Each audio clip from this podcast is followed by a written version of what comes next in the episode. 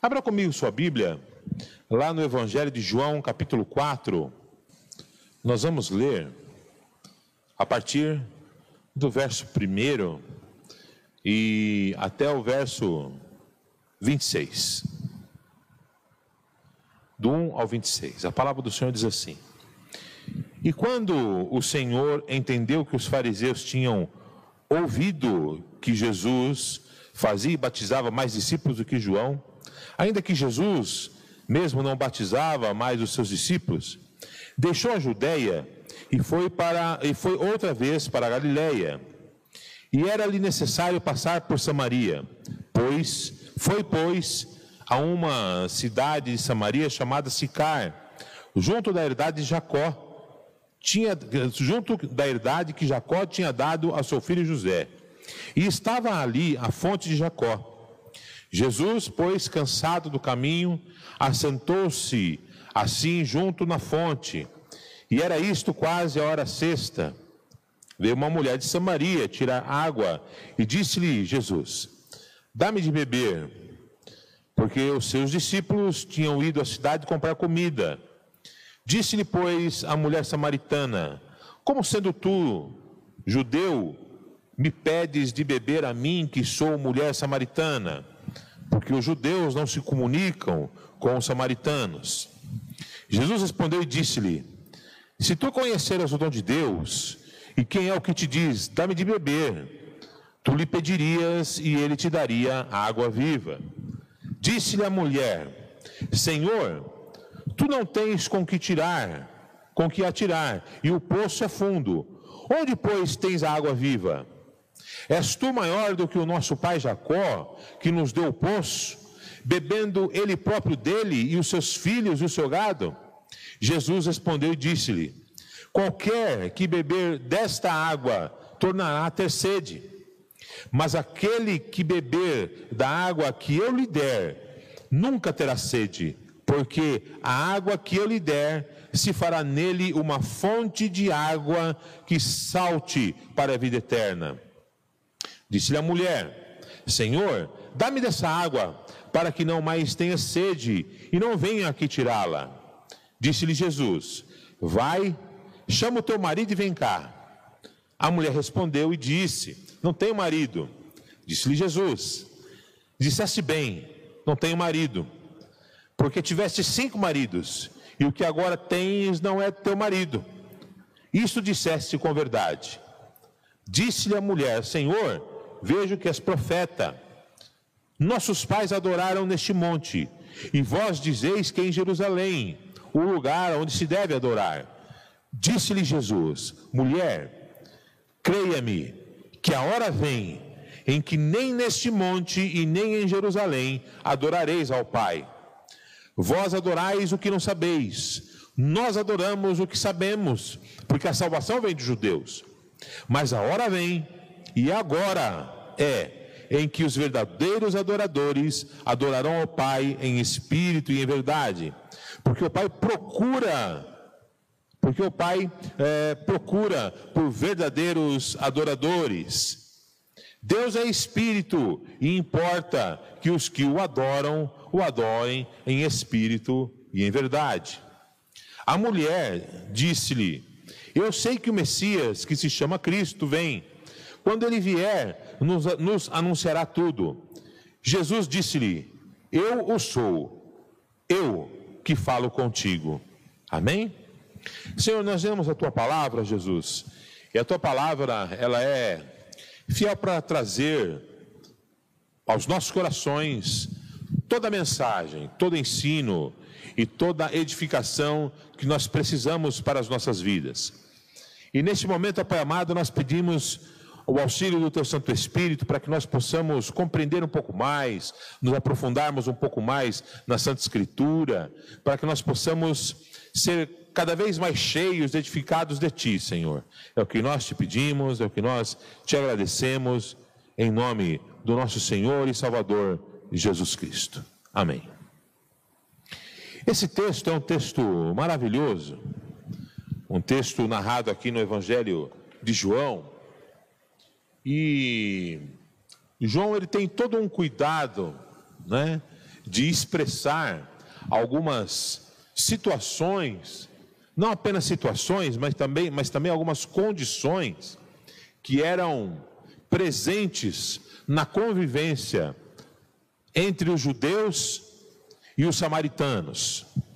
Havia uma, uma divergência, não apenas uma, mas muitas divergências, principalmente na questão religiosa entre os judeus e os samaritanos. Eles eram um povo só, a mesma origem, todos eles eram filhos de Abraão, descendentes dos filhos de Jacó, mas nos episódios da separação das tribos, da separação do reino, é? Ainda lá após o reinado de Salomão, com um dos filhos de Salomão, houve uma separação dos reinos. Logo em seguida, no plano histórico, a parte onde ficava Israel, ela foi capturada e ela foi levada cativa e elas ficaram escra escravizadas durante 120 anos. E nesse período, a religião judaica se perdeu. Eles voltaram para Jerusalém aos poucos e eles se misturaram com os povos daquela região, misturaram suas religiões, começou a haver um sincretismo religioso muito grande. Ao passo que Israel, ou ao passo que Judá e Jerusalém, que não haviam participado, não haviam sofrido ainda essa, essa escravidão, elas, eles permaneceram firmes na religião judaica, adorando apenas ao Senhor, seguindo firmemente as leis de Moisés. Mesmo no cativeiro babilônico, eles tiveram todo um cuidado não é? para que a, a lei do Senhor, que era passada na tradição oral, era passada através dos contos, das histórias. Agora, lá na Babilônia, eles criam as sinagogas para que Uh, eles continuassem a passar a palavra de Deus, e eles começaram então a escrever a, a, a, lei do Senhor, e começaram a ensinar, a alfabetizar as crianças a partir dali. Por causa disso, havia essa divisão enorme entre eles. Eram o mesmo povo, participavam é, do mesmo sangue, tinham a mesma, a, a mesma, a, a mesma descendência mas era um povo que não se dava.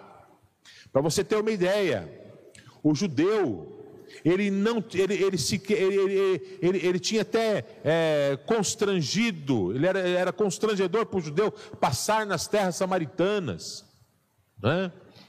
Ah, a divisão religiosa era tão grande que para o judeu o monte da adoração era o Monte Sião, onde ficava o templo. Era o monte da adoração. Mas para o samaritano, era o Monte Gerizim. Era o Monte Gerizim. Amados, e essa divisão, ela existe até hoje.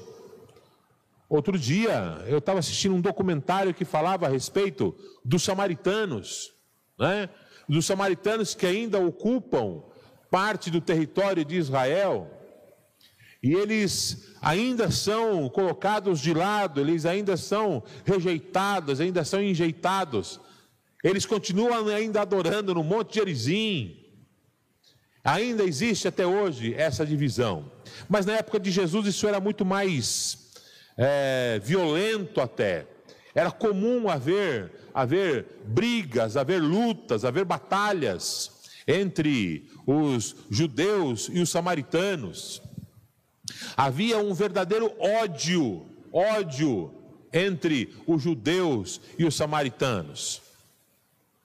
Nessa passagem que nós acabamos de ver, uma outra situação muito particular está acontecendo.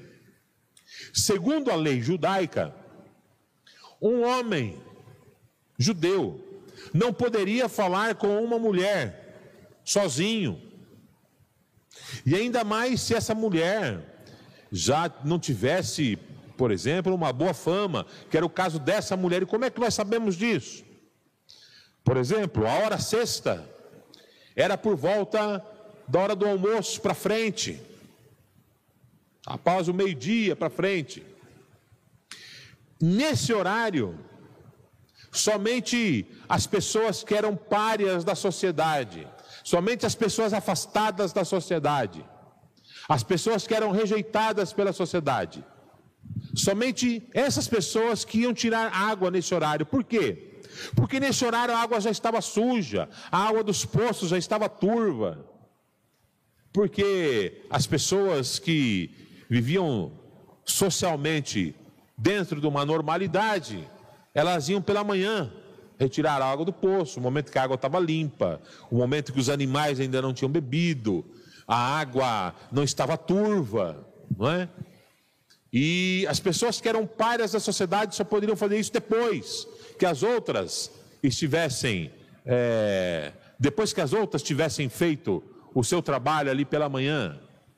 Essa mulher ela era rejeitada, ela era separada.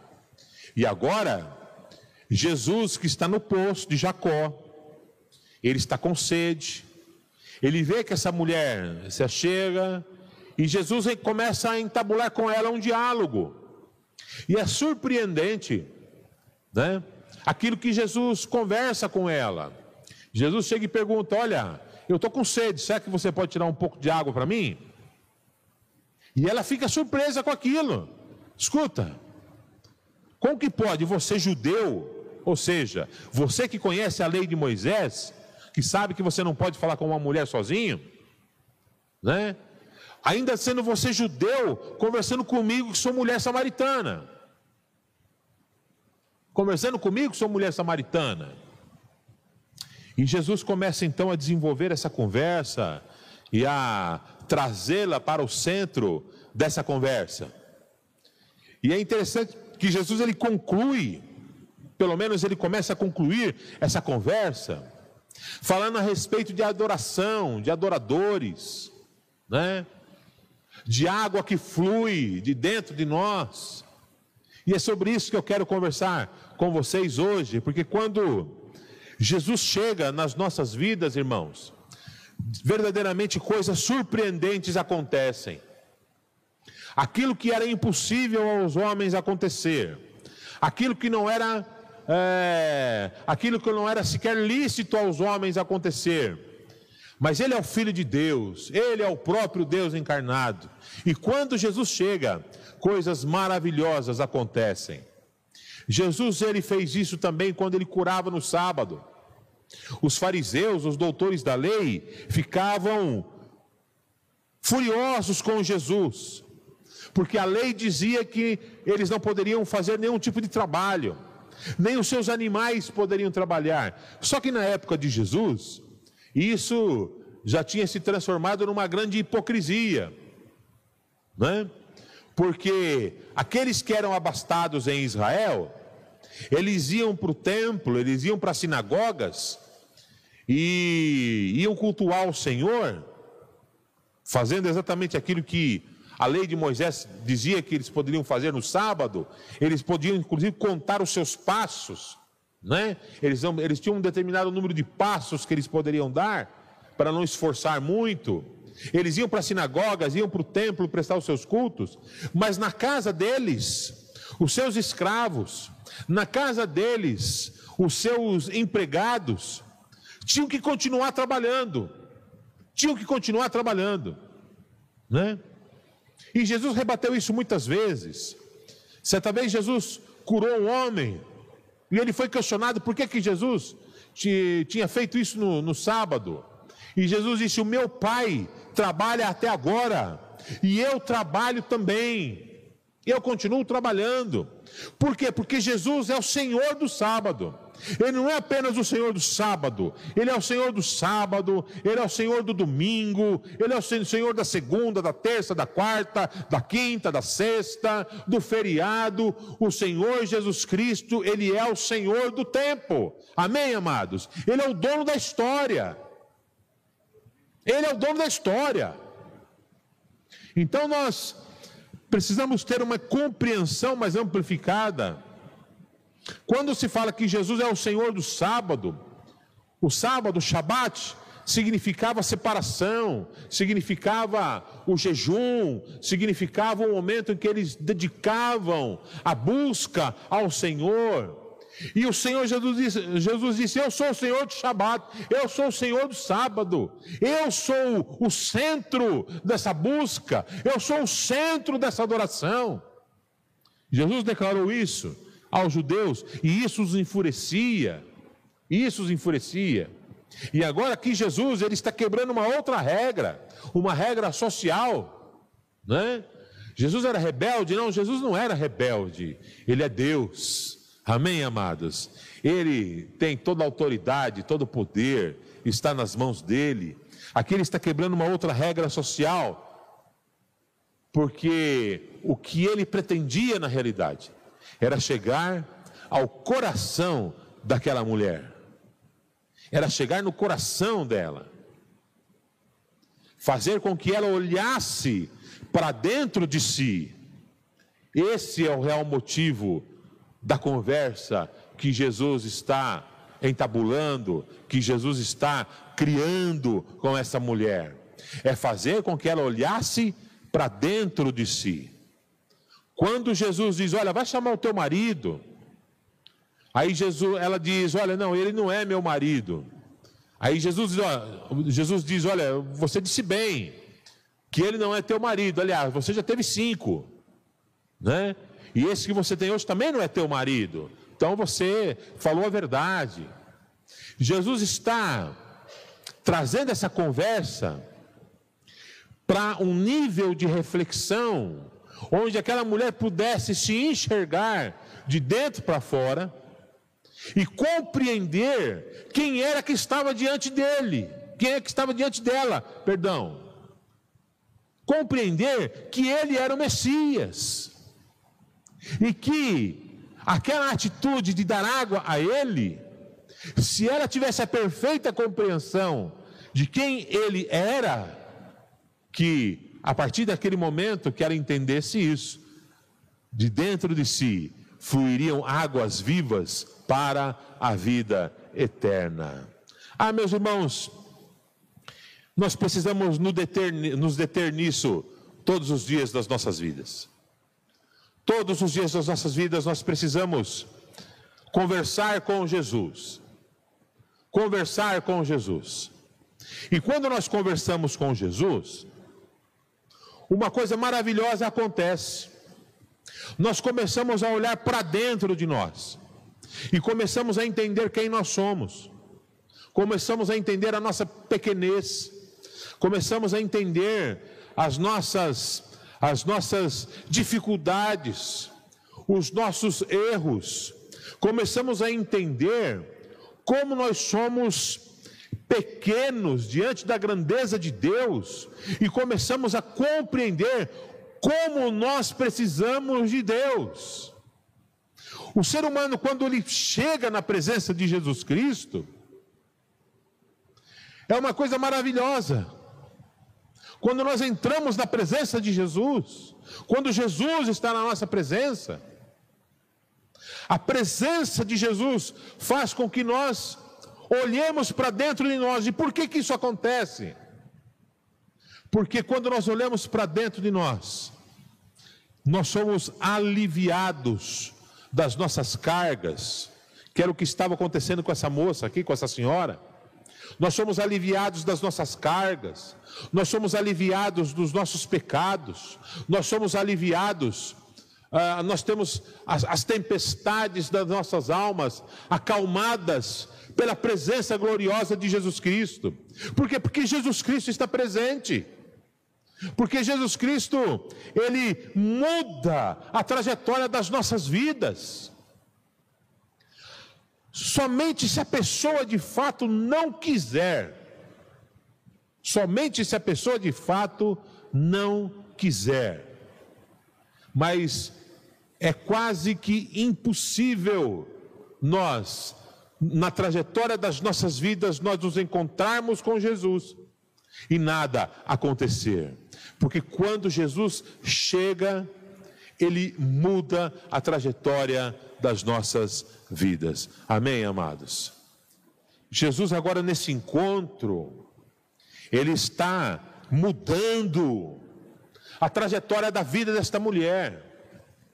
Porque na continuidade do texto, quando ela sai da presença de Jesus, transformada, mudada, reconhecendo que Jesus Cristo era o Messias, a primeira coisa que ela faz, ela volta para os seus, ela volta para o seu povo, e ela diz que ela vai anunciar ao seu povo de que ela encontrou com o Messias, de que ela encontrou o verdadeiro motivo da adoração. Por quê? Porque Jesus Cristo mudou a trajetória da vida dela. O encontro com Jesus mudou a trajetória da vida dela. Ah, meus irmãos, quantos de nós que na nossa caminhada de vida, na nossa trajetória de vida, nós vínhamos bem ruins. Ou alguns até vinham muito bem. Muito bem. Mas num dado momento, nós nos encontramos com Jesus. Era como se Jesus estivesse à beira do caminho, sentado no, nas bordas de um poço, esperando que você chegasse para saciar a tua sede. Porque a caminhada neste mundo, a caminhada nessa vida, ela deixa um estio, deixa uma sequidão, deixa uma sede muito grande nas nossas vidas. Nós somos consumidos pela vida, nós somos consumidos pela caminhada, nós somos consumidos pelo cansaço que a vida e essa caminhada nos dá. Logo quando a minha mãe mudou para Minas, quando os meus pais mudaram para Minas, aqui bem pertinho, eles moram em Extrema, né? É, deve dar uns 180, acho que não chega a 200 quilômetros daqui até lá. Um dia eu, eu estava em casa, estava desempregado, estava muito triste, porque estava desempregado, estava passando por uma situação difícil né? Aluguel estava atrasado, contas atrasadas, né? Eu estava eu estava muito depressivo naquela época, né? Muito depressivo. E eu intentei no meu coração. Eu tinha é, lido um artigo que falava a respeito de cristãos que fazem longas caminhadas de peregrinação, né? de meditação, de peregrinação, de, de, de consagração, né? E eu pensei comigo, eu falei, quer saber, eu vou até Minas. Eu vou pegar o caminho aqui e vou até Minas, né? Vou andando. Irmãos, e eu comecei a planejar mentalmente essa caminhada, né? Comecei a pensar nele. Ah, irmão, não demorou muito tempo, não. Só de pensar na caminhada, já me deu cansaço, né?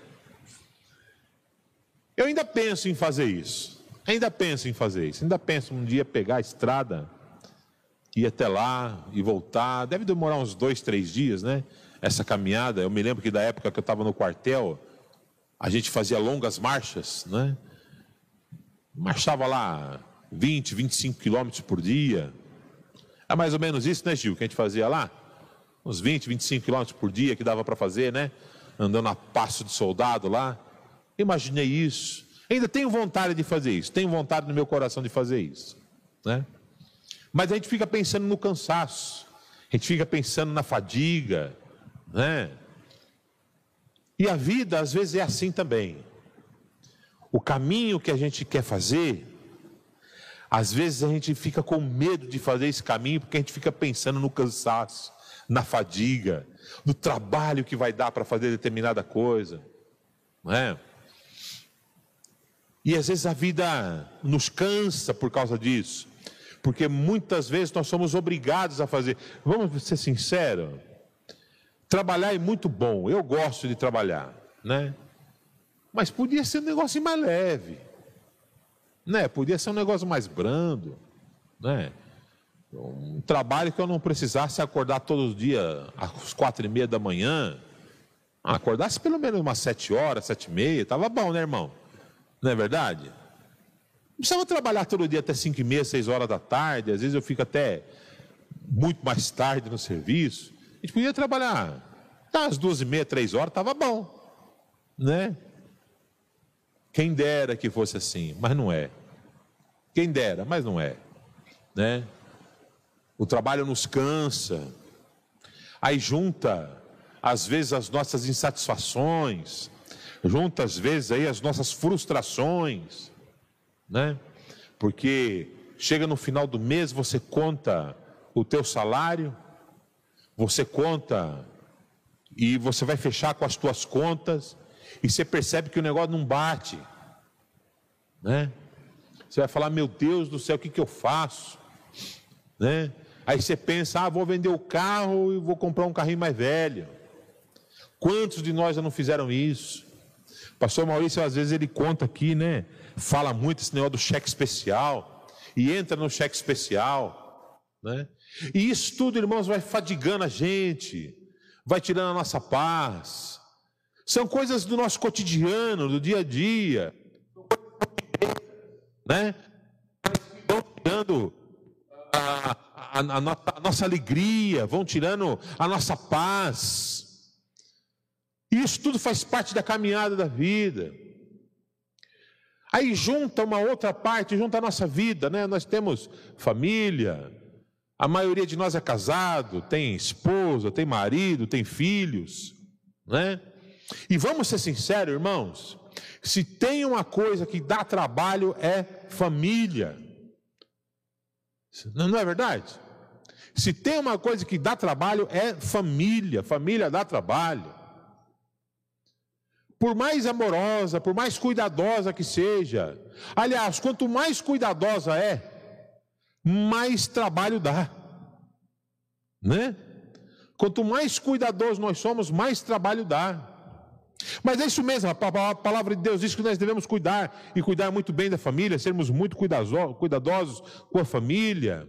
Mas às vezes a família tem problemas, às vezes a família tem problema de relacionamentos, às vezes a união do casal não é mais união, é unhão, né?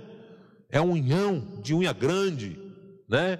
Estão se arranhando, feito gatos selvagens. Semana passada, de madrugada, era um, acho que era uma e meia da manhã, começou a farra dos gatos em algum telhado de algum vizinho, né? E os irmãos conhecem aqueles sons característicos que os gatos fazem, né? Aquela miadeira toda, tal. E irmão, foi até umas três e meia da manhã, aquilo.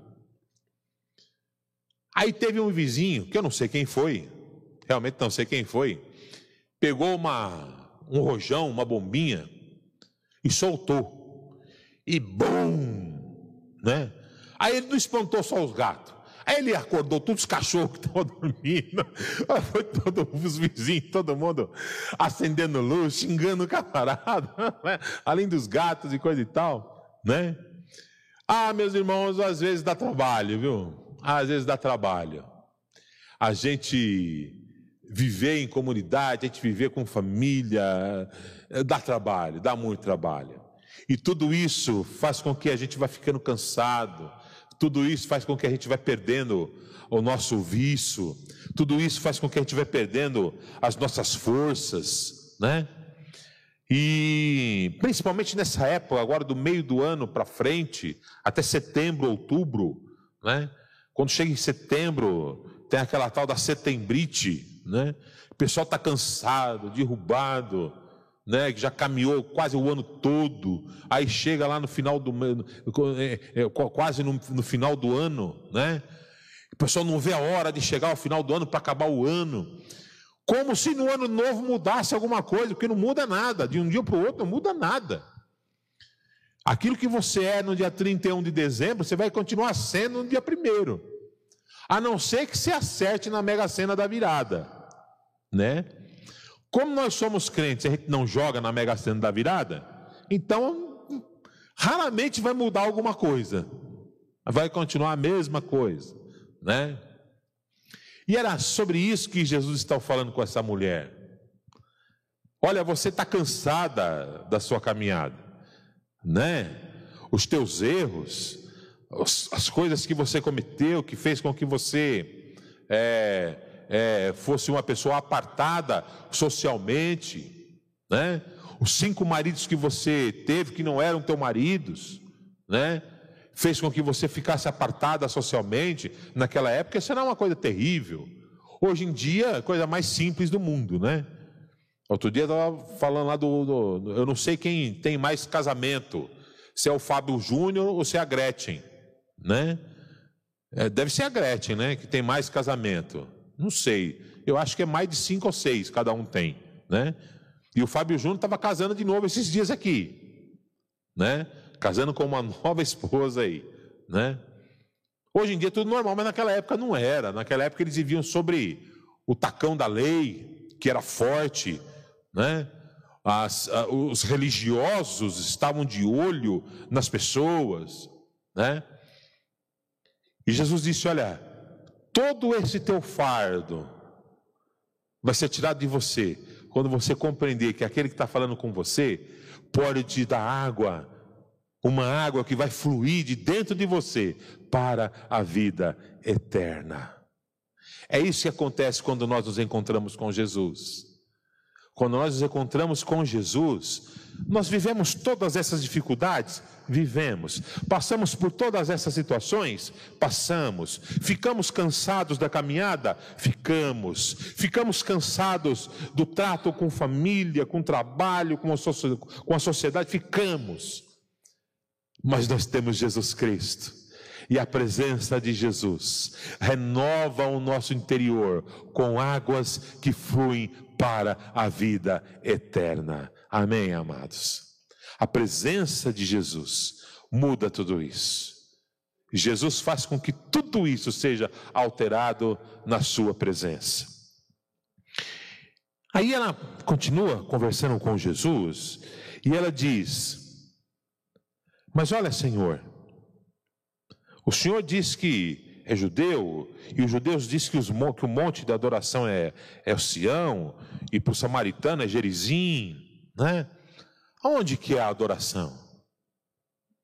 E Jesus responde para ela: Olha, não é nem no Gerizim, nem no Monte Sião, mas já chegou o tempo em que o Pai está buscando verdadeiros adoradores que o adorem em espírito e em verdade.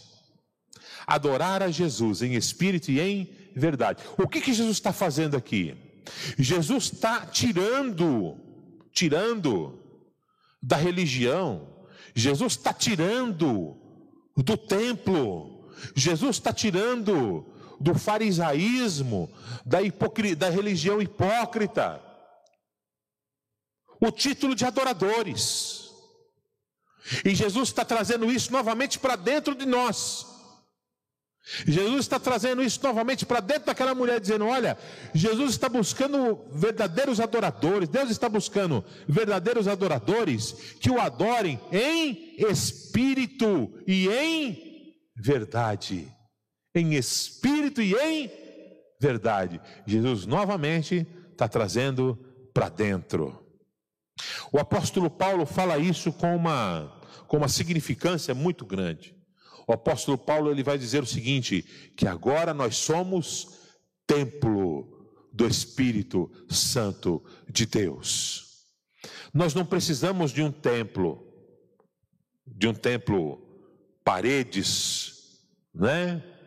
Como construíram aqui em São Paulo o templo de Salomão e várias outras catedrais inúteis maravilhosamente inúteis.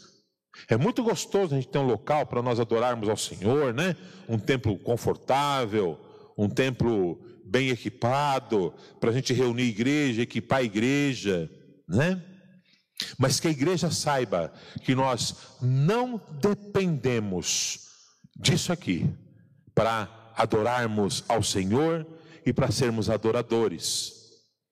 Jesus está trazendo isso para dentro. O apóstolo Paulo diz: Olha, vocês são templo do Espírito Santo. O objeto da adoração, agora, ele mora dentro de nós.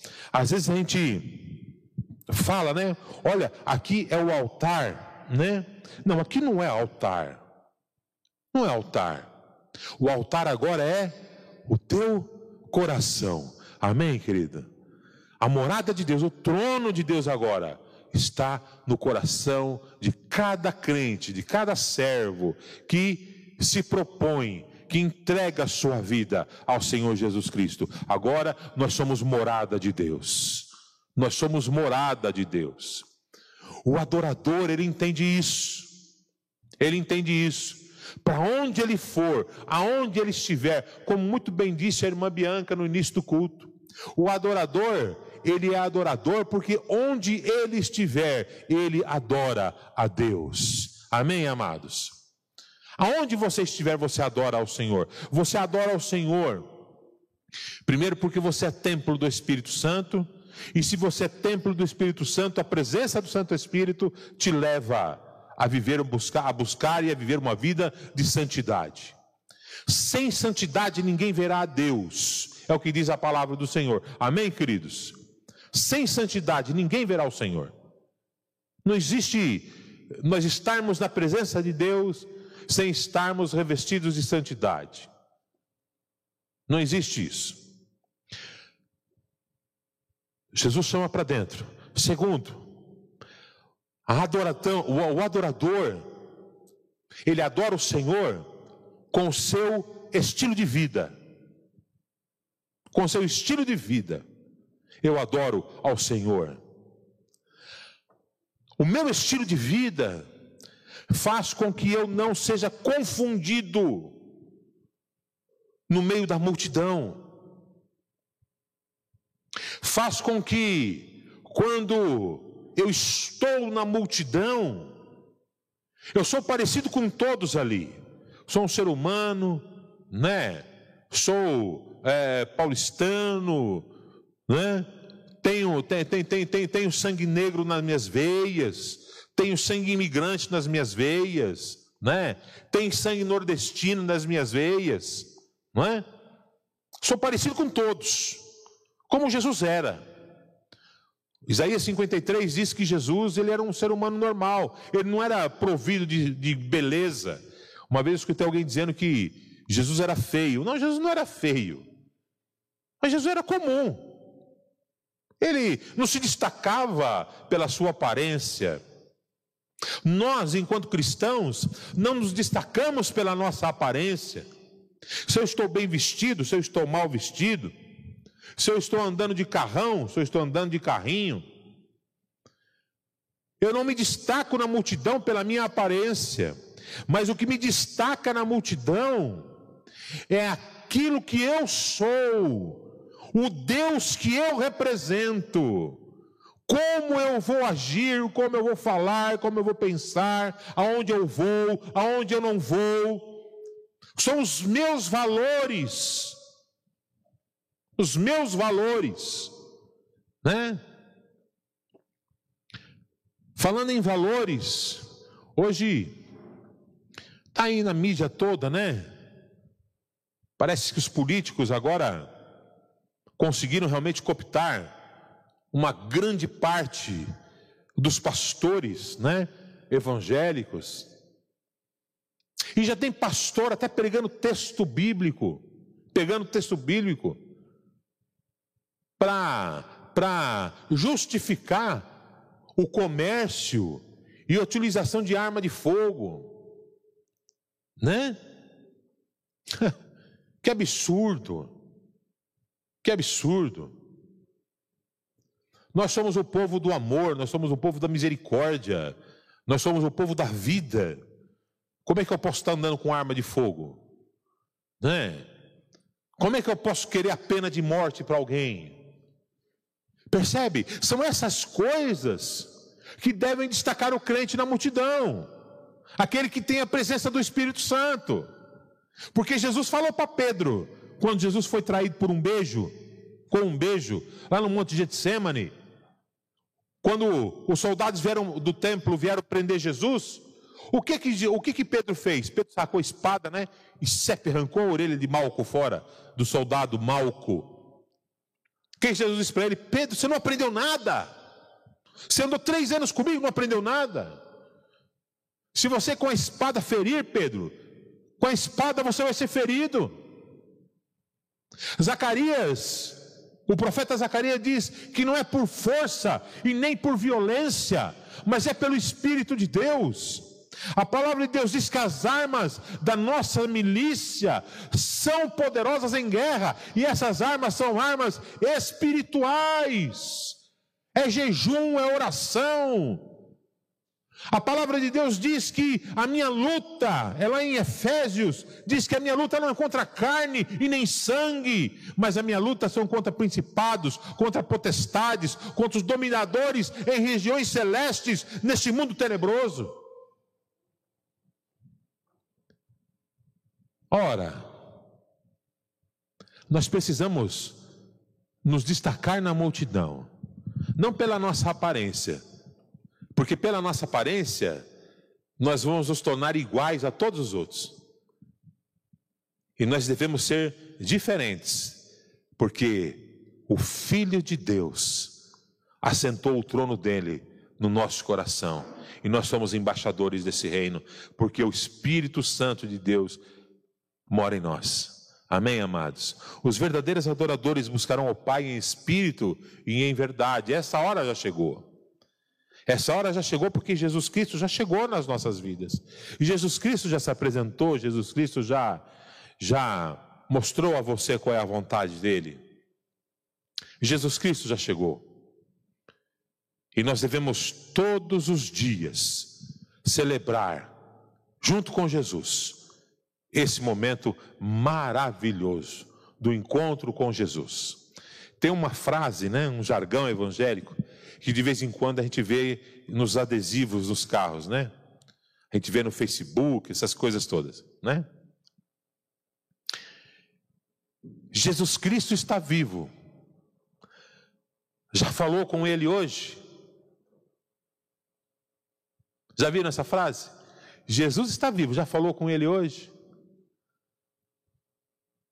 Eu acho que nós podemos encerrar essa reflexão com essa frase né? Já falou com Jesus hoje? Porque ele já chegou, ele está te oferecendo água que vai fluir do teu interior para a vida eterna. Amém, queridos? Vamos ficar de pé, vamos orar. Pai, eu quero te agradecer. Quero louvar o teu nome pela tua santa palavra, quero louvar o teu nome pelo teu poder, pela tua majestade. Quero louvar-te, Senhor, porque em tudo o Senhor tem nos feito vitoriosos. Nessa caminhada, Senhor Deus, o Senhor tem estado conosco, o Senhor tem livrado os nossos caminhos, o Senhor tem é, nos trazido o alimento, tem nos trazido a água necessária para que nós possamos recobrar as nossas forças, limparmos a poeira desse mundo. Meu Pai, eu te agradeço por isso, Jesus, porque a tua presença é majestosa e gloriosa nas nossas vidas. Ser conosco, Pai amado, em todos os momentos, ser conosco através da tua santa graça, do teu amor, em nome de Jesus. E que o amor de Deus, a graça do nosso Senhor Jesus e as santas consolações do Espírito Santo de Deus seja sobre todos vós, agora e sempre, e todos digam amém. Que Deus te abençoe, vá em paz. Até semana que vem.